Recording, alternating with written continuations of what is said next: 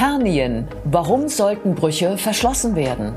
Guten Tag und herzlich willkommen zur Klinik-Sprechstunde, dem Asklepios Gesundheitspodcast mit Kirsten Kahler und Ärztinnen und Ärzten der Asklepios Kliniken. Herzlich willkommen zur Asklepios Gesundheitssendung.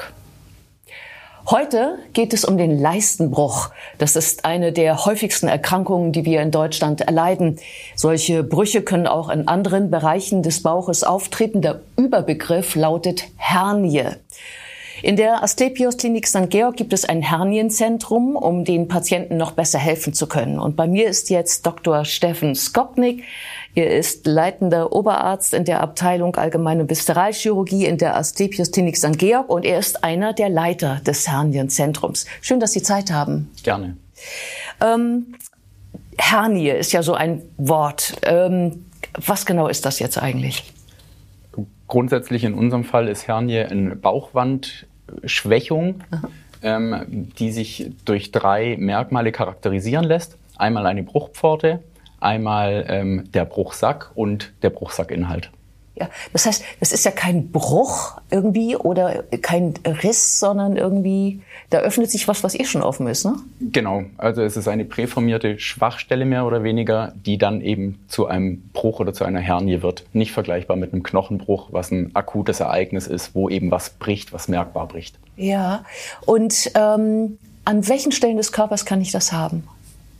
Ähm, prinzipiell in, wie Sie schon gesagt haben, typischerweise in der Leistenregion, ähm, aber auch im Bereich des Bauchnabels, ja. oberhalb des Bauchnabels oder im Bereich von Narben, das heißt, wenn man Voroperationen hatte oder auch äh, am Zwerchfell.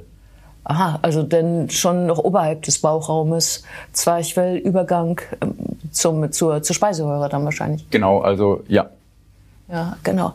Ähm, Warum passiert das? Also ist der Mensch so schlecht gebaut, dass er ein bisschen Druck, irgendwie tiefes Heben und sowas nicht ab kann? Nein, grundsätzlich nicht. Aber es gibt genetische Faktoren wie Bindegewebsschwächungen, ähm, die ein Risikofaktor dafür sind. Und eben das, wie schon angesprochen bei Narbenbrüchen, ähm, Narbengewebe an sich nicht so gut ist wie gesundes Gewebe. Und deswegen ist es einfach schwächeres Gewebe, was dann durch weitere Risikofaktoren zu dem eigentlichen Bruch oder zu einem symptomatischen Bruch führt. Ja, und ähm, wobei zieht man sich so ein, so ein Bruch, jetzt mal abgesehen von der Narbe, das kann ich verstehen, dass die eine Sollbruchstelle bleibt. Ähm, aber jetzt meinetwegen ein, ein, ein Leistenbruch oder ein Nabelbruch oder auch bei Frauen, die haben ja auch Leistenbrüche. Ähm, wodurch kriege ich das denn jetzt? Also wie schon gesagt, das ist kein akutes Ereignis, ja. äh, sondern Absolut, es ja. ist eben diese präformierte Schwachstelle, weil beispielsweise bei der Leiste beim Mann ziehen Gefäße, ähm, das sind einmal die Blutgefäße, die den Hoden mit Blut versorgen und zum anderen der Samenstrang durch den Leistenkanal mhm. und das ist eben eine Art Schwachstelle und die durch hohen Druck im Bauch mit der Zeit zu einem größeren Bruch wird ähm, mit der entsprechenden Aussackung. Ja, ähm, und bei Frauen dann äh, sowas ähnliches noch. Bei Frauen so ähnlich, da ähm, laufen andere Strukturen, das sind Bänder, die die Gebärmutter halten durch. Deswegen ist aber auch bei der Frau kommt zum Beispiel ein Schenkelbruch, der unterhalb des Leistenbandes ist viel häufiger vor als beim Mann, weil eben die Anatomie eine andere ist. Aha, also ein Stückchen unterhalb ähm, des Leistenbruches, wo es beim Mann wäre, ist es dann also auch bei der Frau möglich. Genau. Ähm, äh, man, man, man liest ja immer, man merkt das dann beim Husten, also immer dann, wenn, wenn Druck ähm, auf den Unterleib kommt oder beim Pressen oder beim, ja, also bei solchen Geschichten oder beim Heben. Ähm, und viele sagen dann, ja, mein Gott, dann muss ich mir da eben was drum binden. Früher gab es so Bruchbänder, die man da auch verwandt hat. Ähm, wie leicht kann man so einen Leistenbruch nehmen? Also was kann passieren, wenn man den hat oder einen Bruch allgemein? Also äh, grundsätzlich ähm, kann das auch sehr gefährlich werden, weil ein Bruch einklemmen kann, sprich dann kann ähm, beispielsweise Darm ähm, dort feststecken, der sich selber nicht mehr befreien kann. Das ist tatsächlich dann ein sehr ja, dringender bzw. Notfall. Ähm, grundsätzlich weiß man aber, dass die Brüche im Laufe der Zeit immer größer werden ähm, und somit mehr Beschwerden machen und deswegen macht es Sinn, diese Brüche schon recht früh, wenn man sie bemerkt, anzugehen. Aha, also äh, gibt es nicht den Moment, wo man ähm, bis wohin man noch so warten kann und sagt, ah, das ist ja nur eine Kleinigkeit und da warten wir noch mal fünf Jahre für Sie? Das ähm, muss, wenn der Patient selber entscheiden. Okay. Also das kann man von außen nicht vorgeben, aber in dem Moment, wo es Einschränkungen macht oder Schmerzen macht bei Belastung und mit dem Wissen, dass es nicht besser wird mit der Zeit, ähm, kann man das zeitnah angehen, dass das repariert wird. Ja, und wie, dir, wie wird das dann diagnostiziert? Mit was für einer Bildgebung? Ähm, zum einen klinisch, das wäre jetzt keine Bildgebung, sondern äh, die Untersuchung oder die äh, Schilderung des Patienten über die Beschwerden und zum anderen im Ultraschall. Die meisten Bauchwandbrüche sieht man tatsächlich im Ultraschall sehr gut oder dann äh, CT, MRT äh, und häufig auch ähm, Zufallsbefunde, wenn man eben ein CT vom Bauchraum macht, ein MRT vom Bauchraum, dass man sieht, dass man eine Leistenhernie hat, die vielleicht bis dahin auch noch gar keine Beschwerden gemacht hat. Ja, genau, und die man dann irgendwann machen lassen sollte.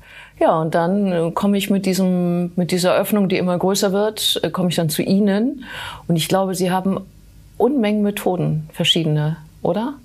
Das ist richtig. Man kann nicht pauschal sagen, dass eine Methode die beste ist, sondern es kommt immer auf den Patienten an, auf äh, die Risikofaktoren des Patienten, wie auch Voroperationen oder Medikamente, so dass man mit dem Patienten zusammen ein auf ihn zugeschneidertes Therapiekonzept vorschlägt oder entwickelt, was sich aber schon anhand von Leitlinien ähm, entsprechend äh, vorgegeben ist. Das ja, okay, verstehe. Das heißt, man muss schon, also es gibt schon ähm, Erkenntnisse darüber, wem was am meisten gut tut, aber der Patient kann schon auch noch, noch mal mitreden. Aber so habe ich es verstanden. Definitiv. Ähm, da gibt es doch, also ich weiß was von Netzen, ich weiß aber auch was von Nähten, ähm, ich weiß was von äh, laparoskopisch irgendwie, da gibt es ganz, also so, so, so irgendwie gibt es da alle möglichen Varianten. Genau, es gibt die Möglichkeit, Brüche ähm, ohne Netz und mit Netz zu versorgen. Das ist von der Bruchgröße abhängig. Ähm, in, man tendiert dazu, inzwischen häufiger Netze einzusetzen, weil man einfach weiß, das Risiko, dass der Bruch wiederkommt, ist deutlich geringer. Ähm, es gibt äh, sogenannte offene Verfahren mit einem größeren Schnitt und es gibt auch minimalinvasive Verfahren. Das heißt, über die Schlüssellochchirurgie können auch die Netze an die entsprechenden Stellen platziert werden. Ja, ähm, also einfach nur zunehmen äh, kommt nicht vor. Äh, kann man auch machen, ja. äh, bei, wie gesagt, ganz kleinen Brüchen. Ähm, aber man weiß, dass die meisten Brüche trotzdem wiederkommen, auch wenn sie erstmal durch eine Naht verschlossen sind, einfach weil der Körper an der Stelle ja eine Narbe, also wieder eine Schwachstelle hat. Ähm, und die sollte in dem Fall mit einem Netz verstärkt werden. Ach so, das heißt, das Netz dient im Grunde genommen dann dazu, also dieses Netz, wo Sie mir gleich noch erzählen, wie Sie das überhaupt in den Körper reinkriegen, das finde ich sehr spannend, ähm, dient eigentlich dann dazu, den Druck zu verteilen. So müsste ich es mir eigentlich fast vorstellen, wie so ein Flicken, der ja auch den Druck verteilt. Ja, so kann man das sehen. Also das Netz selber gibt erstmal die primäre Stabilität unmittelbar nach der Operation, aber in dieses Netz wächst Narbengewebe ein und dieses Narbengewebe sorgt dann in Verbindung mit dem Netz was bleibt, was eben sich nicht auflöst, dass die Bauchwand an der Stelle so verstärkt wird, dass der Bruch an der Stelle nicht wieder auftritt, idealerweise. Und das Netz wird befestigt? Teilweise. Ja. Ähm, es gibt äh, Operationsverfahren, da werden die Netze äh, befestigt. Manche werden auch nur an die entsprechende Stelle platziert. Manche Netze sind selbsthaftend, das heißt, die müssen gar nicht geklebt oder getackert werden, ja. sondern äh, man muss die Netze nur für einen gewissen kurzen Zeitraum sichern, dass sie nicht verrutschen, bis sie eingewachsen sind und dann ist die Fixierung, die man ursprünglich gemacht hat, nicht mehr relevant für, das, für die Verstärkung des Gewebes. Lösen sich Netze dann irgendwann auf? Es gibt Netze, die sich auflösen. Ähm, da hat man aber die Erfahrung gemacht, dass die Netze, die sich auflösen, eben nicht so viel Stabilität geben, sodass man dazu übergegangen ist, Netze zu, äh, einzusetzen, die sich teilweise auflösen, beziehungsweise die, die sich gar nicht mehr auf, auflösen. Und kann das nicht gefährlich werden für den, für den Menschen? Fremdkörper, Thema Fremd, Fremdkörper. Vollkommen richtig. Also deswegen ähm, ist äh, bei der Implantation muss man natürlich schauen, dass das alles, deswegen auch sollte es im OP stattfinden mhm. oder findet im OP statt, dass das alles unter sterilen Bedingungen stattfindet, dass eben keine Bakterien an diesen künstlichen Oberflächen sind. Mhm. Und äh, grundsätzlich gibt es ganz selten beschrieben Unverträglichkeiten von den Netzen, aber das kommt so selten vor, ähm, dass das einen nicht davon abhalten sollte, sich ein Netz einsetzen zu lassen. Ja, ähm, wo kommt denn das hin? Also ich habe ja verschiedene Gewebsschichten, dann gibt es diese, diese, diese Öffnung, sagen wir mal, so in den Bändern, die immer größer wird. Das ist ja das Problem. Und ähm, kommt das Netz jetzt, packen Sie das da oben drauf oder schieben Sie das da drunter? Das ist so ein bisschen, wie auch schon gesagt, von dem Patienten und von der Art des Bruchs abhängig. Ja. Also es gibt äh, Verfahren, wo man das Netz im Endeffekt oben auf die ähm, auf den verschlossenen Bruch wieder drauflegt. Mhm. Da weiß man aber, dass das von der Stabilität eigentlich am wenigsten geeignet ist, sondern wenn man Netz einsetzt, platziert man das idealerweise unterhalb der Bruchpforte, also der kleinen Öffnung, wo der äh, Bruch entstanden ist. Ähm, ja. Ja, genau. Und ähm, ähm, wie wird das dann, also wie groß ist der Eingriff so aus, aus dem Gefühl des Patienten heraus? Ist das eine Vollnarkose oder dauert der sehr lange oder wie? Muss ich mir das vorstellen? Es gibt Operationsverfahren, wie die über die Schlüssellochchirurgie stattfinden, die werden in Vollnarkose gemacht, weil man einen Patienten hat, der eben seine Bauchmuskulatur in dem Moment nicht anspannt. Ah ja. Gibt aber die Möglichkeit, beispielsweise Leistenoperationen auch in örtlicher Betäubung zu machen. Ja, also auch je nachdem, was der Patient so verträgt. Genau. Also, also an Belastung auch vertragen kann genau. und vielleicht auch will. Vollkommen richtig. Ja, genau. Ähm, das ist ja eine Operation im Bauchraum. Kann ich da irgendwie mich infizieren? Grundsätzlich ist der Darm ja verschlossen bei der Operation. Wenn er nicht verletzt wird, sollte es da kein Problem geben. Es ist äh, zwischenzeitlich so, anfangs hat man immer noch ein Antibiotikum gegeben, wenn man Netze, also künstliche Oberflächen in den Körper eingesetzt hat. Heutzutage bei den schlüssellochchirurgischen Operationen ähm, ist man da sogar zurückhaltender geworden und gibt eher weniger Antibiotika, weil man einfach weiß, dass es da kein Infektionsrisiko gibt. Ja. Ähm, wie schnell bin ich danach wieder auf dem Damm? Das ist ein bisschen von der Operationsmethode abhängig. Es gibt äh, Operationen, die wir ambulant durchführen, gibt aber auch Operationen, wo sie eine Nacht stationär sind, beispielsweise bei Operationen, die im Bauchraum stattfinden.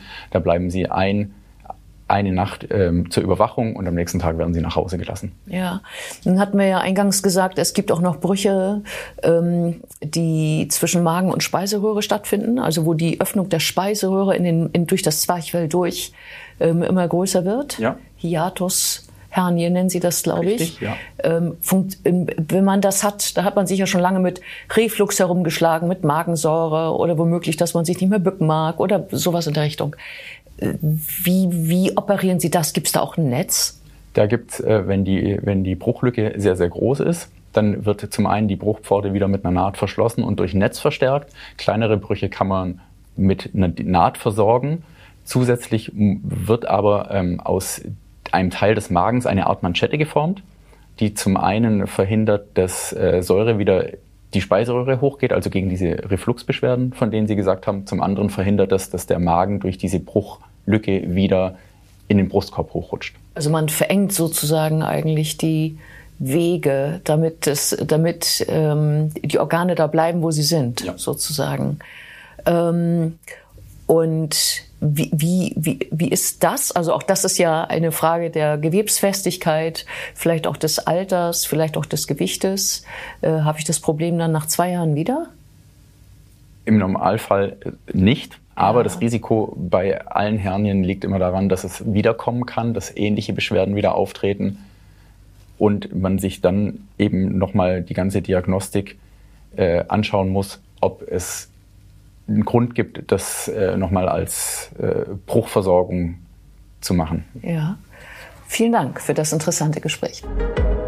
Und wir sehen uns wieder auf www.astlepios.com, auf Facebook und auf YouTube oder im nächsten Podcast. Werden Sie gesund.